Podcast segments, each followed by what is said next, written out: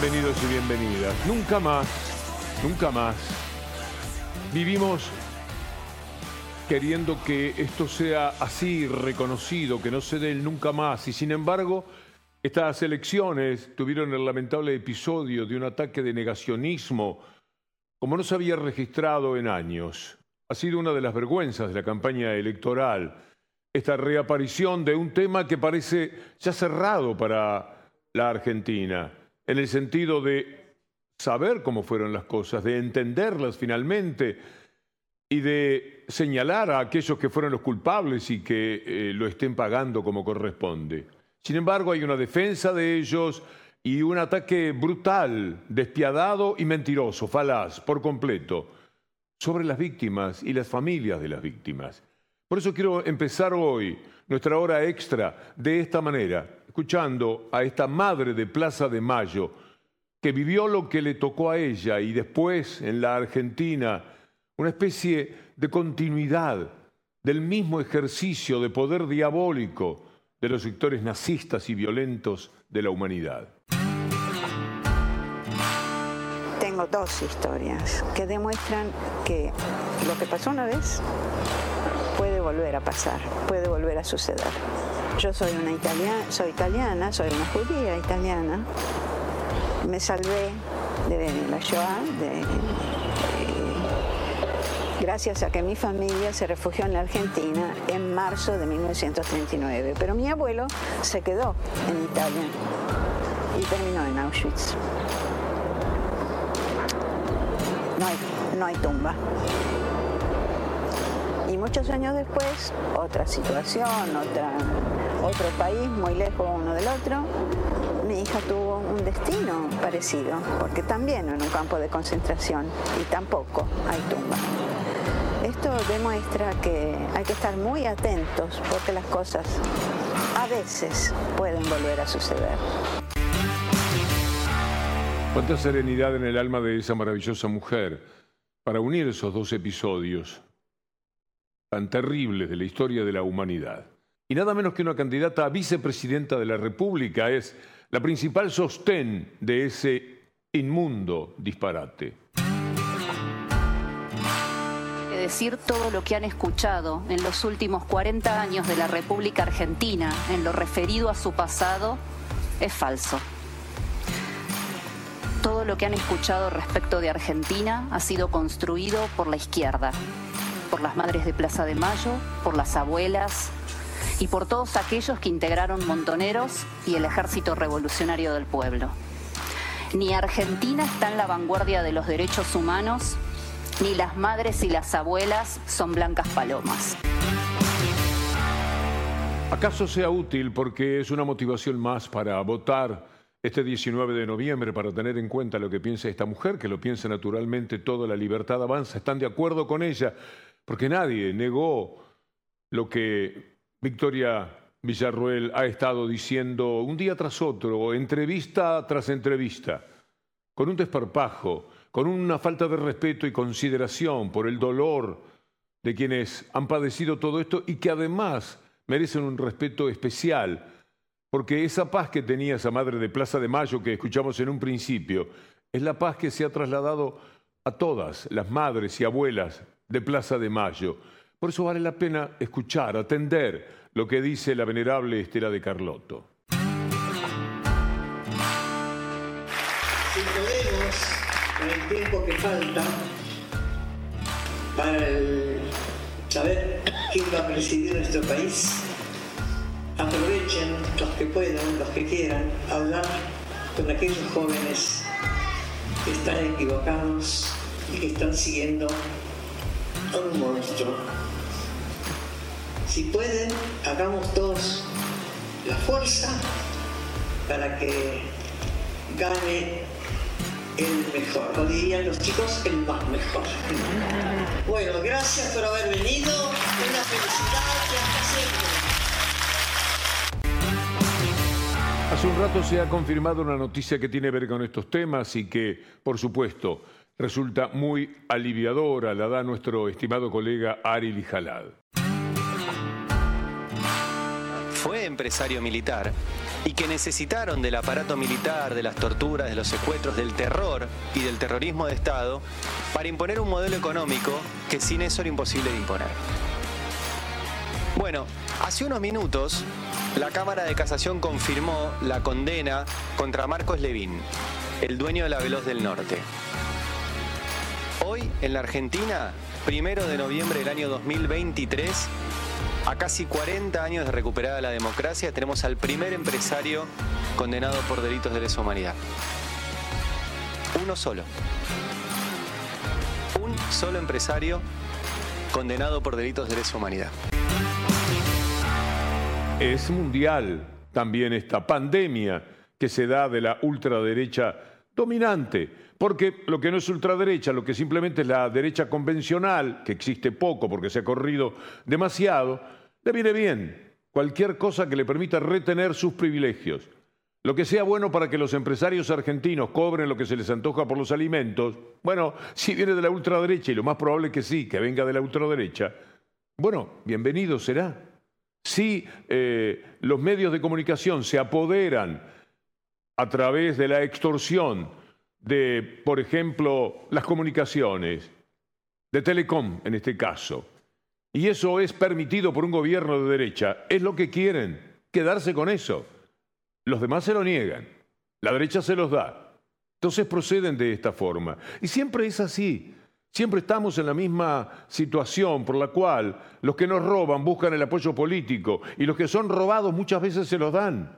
El nombre de principios que vayas a saber, si tienen y se entienden, muchísimos votan contra sus propios intereses, porque los intereses de la clase media para abajo son el trabajo, la jubilación, los derechos, aquello que le tiene que reconocer una sociedad capitalista, para no caer en el colmo de la deshumanización, que sería bueno que se mueran los que no puedan sobrevivir.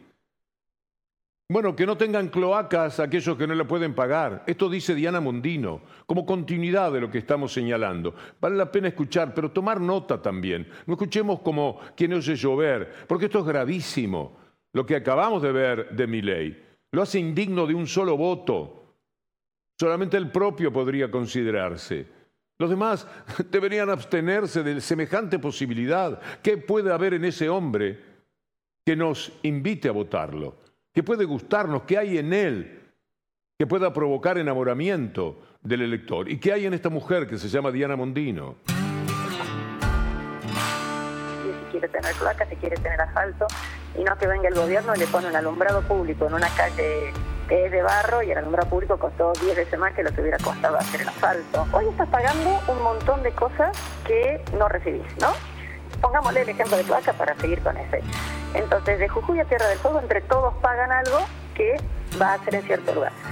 Y la gente que está ahí, algunos pagan un camión atmosférico, otros ni eso. Tenés trabajo, tenés un montonazo de impuestos en tu sueldo. Si no tenés trabajo, justamente no, no tenés trabajo porque hay alguien que está pagando tantos impuestos que no te puede contratar. Que poco sabe de lo que es vivir sin cloacas. Parece mentira. Esto es el desprecio que se arreglen como puedan, no es mi problema. Esto es lo que quieren decir y sí es un problema de todos. Porque estas cosas, esta desigualdad tan tajante que vive la sociedad, luego se convierte en violencia. Y cuando hay violencia terminamos preguntándonos siempre lo mismo. ¿Y, y por qué? Bueno, porque hemos estado dentro de una democracia que vota derechas que vota neoliberalismo. Y esa es una responsabilidad del ciudadano, la elección que se va a hacer el 19 de noviembre. Aunque no sea entre ningún ideal espectacular o extraordinario, es entre quienes nos van a tratar mejor, van a hacer lo posible por tratarnos mejor, por protegernos, por atender a los más vulnerables. Acompáñenme en la lectura de este artículo de Tiempo Argentino. Mi ley financió casi el 90% de su campaña electoral con dinero del Estado. Para ellos sí. Siempre es igual. Para nosotros, dicen desde la derecha, el Estado sí, el Estado es útil y han hecho cualquier cosa, lo han esquilmado de todas las maneras. Tanto en las PASO como en las elecciones generales, Milei fue el candidato que más ayuda del Estado solicitó para financiar su campaña contradicciones, dice el diario del único referente que pretende eliminar el Estado. Todo lo que sea un gasto. y todo lo que defienda al supercapitalismo, porque no vamos a salir del capitalismo, uno lo asume. Para mí sería más fácil imaginar que voy volando a la luna que el capitalismo se termine. Imposible. Ya lo tienen muy agarrado, ese es el mundo. O pasarán siglos y siglos, pero así están las cosas. Sin política los que ganan son los del mercado, sin política los que se quedan con todo son los poderosos, sin política no hay defensa para el trabajador, para el jubilado, para el estudiante, para el científico. No la hay. Parece mentira. Sigamos con el humor, porque nos viene bien de todas maneras. Sumar acerca de alguna forma esa posible... Buenas noches,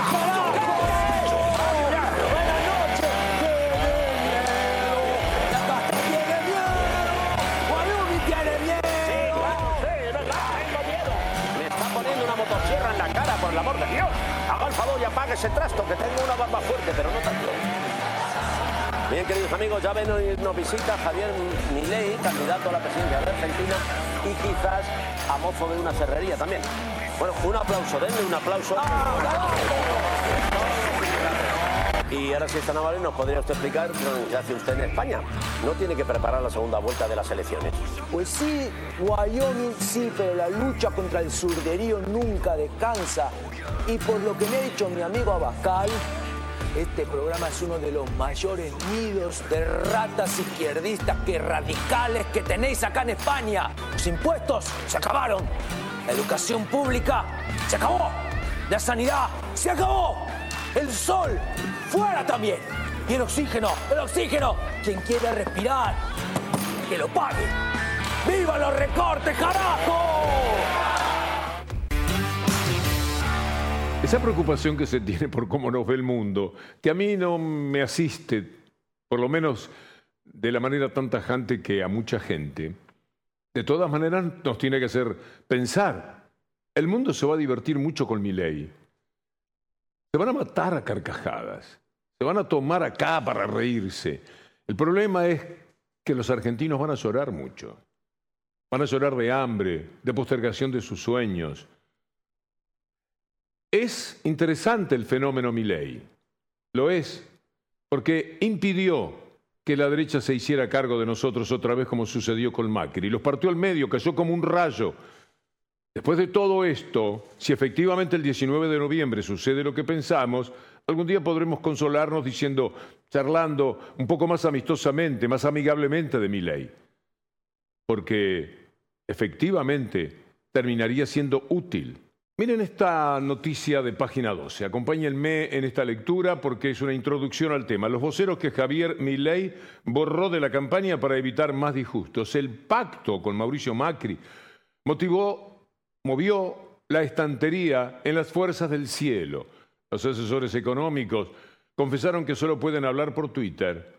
La sorprendente cifra de tweets que se fueron por arte de magia en la cuenta de Ramiro Marra, que ayer reconoció ante Lautaro Maislín, nuestro gran colega, que mm, lo tienen cortito, que no puede hablar. Lilia Lemón, apartada. ¿Qué pasa con los Vanega Lynch, los Venega Lynch? ¿Qué pasa con ellos? Bueno, Veamos a Marra justamente con Lautaro Maislin. Y me dejan, boludo. Me deja. ¿No se puede descansar en este país? No se puede descansar. Si aparte me estoy mojando acá, boludo. Me deja. ¿No se puede descansar en este país? Estamos en... boludo, la cantidad de graf. ¿Dónde está Marra? Acá está Marra. ¿Por qué tanto nervio? ¿Por, qué no estabas hablando? Porque estoy descansando. Hay momentos donde descansamos. ¿No tenés un momento de descanso? Ellos mismos se dieron cuenta que cada aparición termina jugándoles muy en contra. Que cada día que aparece mi ley es imposible acompañarlo con un voto serio, que tenga respeto por la República, por uno mismo, por los hijos, por los nietos, por todo lo que siempre pretendemos tener en cuenta. Pero Marra no mejora, por supuesto, no pone la vara un poquito más alta. Y Bullrich, que ahora se sumó, está cada día peor. Cuando tenía poder y sentía que era capaz de decir cualquier cosa y que esto fuese tolerado, agrandada quizás, no nos habíamos dado cuenta de las profundas limitaciones que dolorosamente tiene, y no es un cargo para Bullrich, sino de lo que pudo haber sido presidenta de la República. La Argentina indudablemente merece gente que tenga otra solvencia, otra capacidad, otra preparación, no sé cómo decirlo, sin faltarle respeto porque no es para nada mi propósito.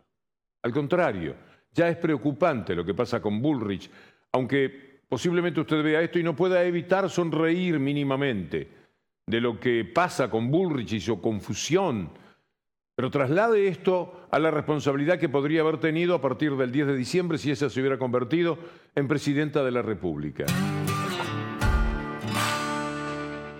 La corrupción. Me duele porque... mm, La transparencia, ¿no? Sí, que no se vote la, la- digamos que no se vote la corrupción en el sentido de que hay corrupción y voto en contra de eso. Es decir, es, es- es terrible porque es como que, digamos, el famoso dicho, ¿no? Es decir, la gente, digamos, se quema con leche, ve una vaca y llora. La gente se quema con leche, ve una vaca y no llora digamos, es exactamente lo contrario. Ve que está la vaca, se quemó con leche eh, y no llora, sigue votando exactamente lo mismo. periodista en algún momento baja la cabeza, porque no se puede creer.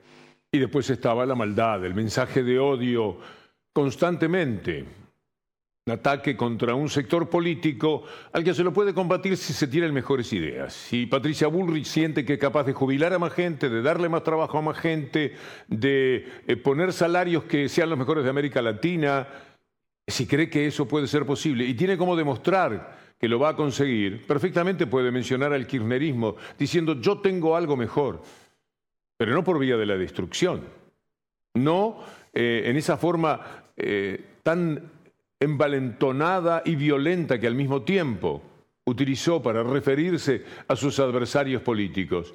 Se condenó a ella misma, no le sirvió tanto odio. A nadie le sirve el odio, sea contra quien sea. Lo que importa es argumentar. A usted no le gusta Macri, tiene que decir por qué. ¿Qué hizo Macri para que a usted no le guste? No le gusta el kirchnerismo, tiene que decir por qué. ¿Qué hizo el kirchnerismo? Y no venga con lo de la corrupción porque eh, ya hablamos de lo que es la política y de la invención que se hizo. Todos pudimos haber creído lo de la corrupción allá por 2008, 2009. No estábamos entrenados todavía de lo que eran capaces de mentir los medios de comunicación. Tenemos tendencia a que si está en el diario debe ser cierto.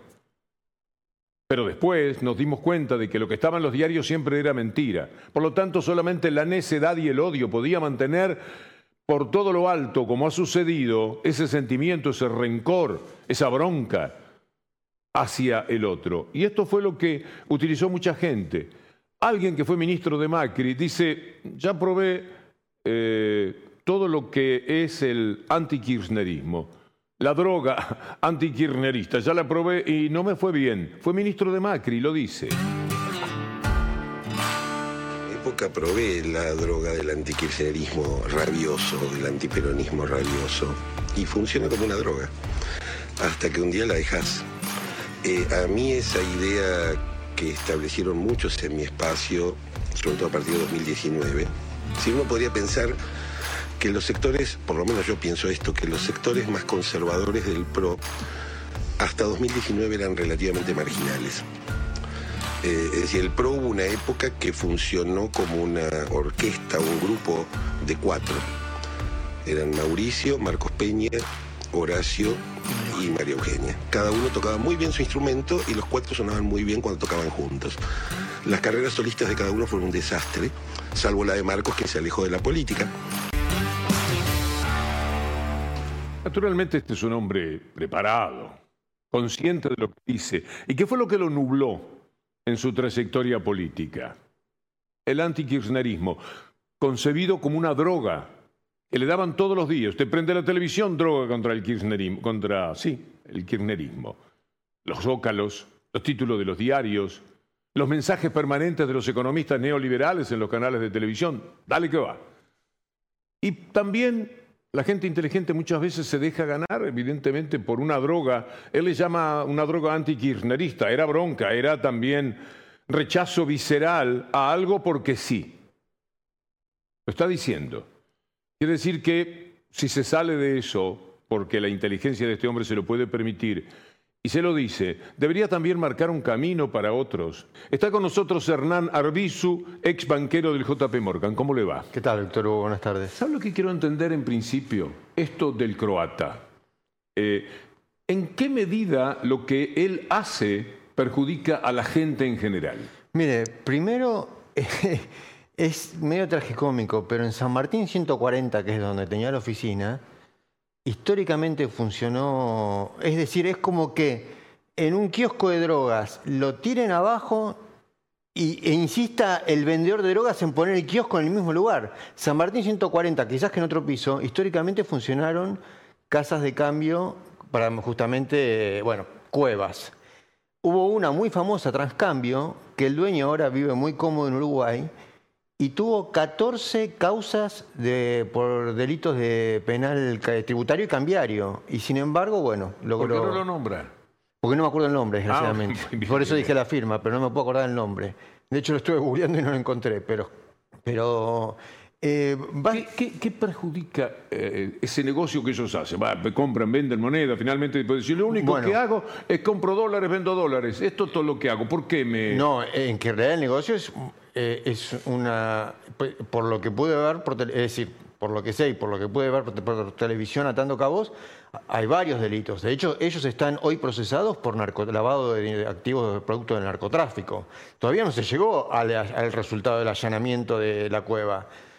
Eh, ellos son parte de los 300 mil millones de dólares de argentinos en el exterior. Ellos son parte de que Argentina tenga 10 mil millones de dólares el Banco Central de reservas netas negativas. Porque son dólares que se van del país, claramente. Usted también fue un poco responsable de esa salida en su momento. Está totalmente, claro. Bueno, le repito, yo mandaba...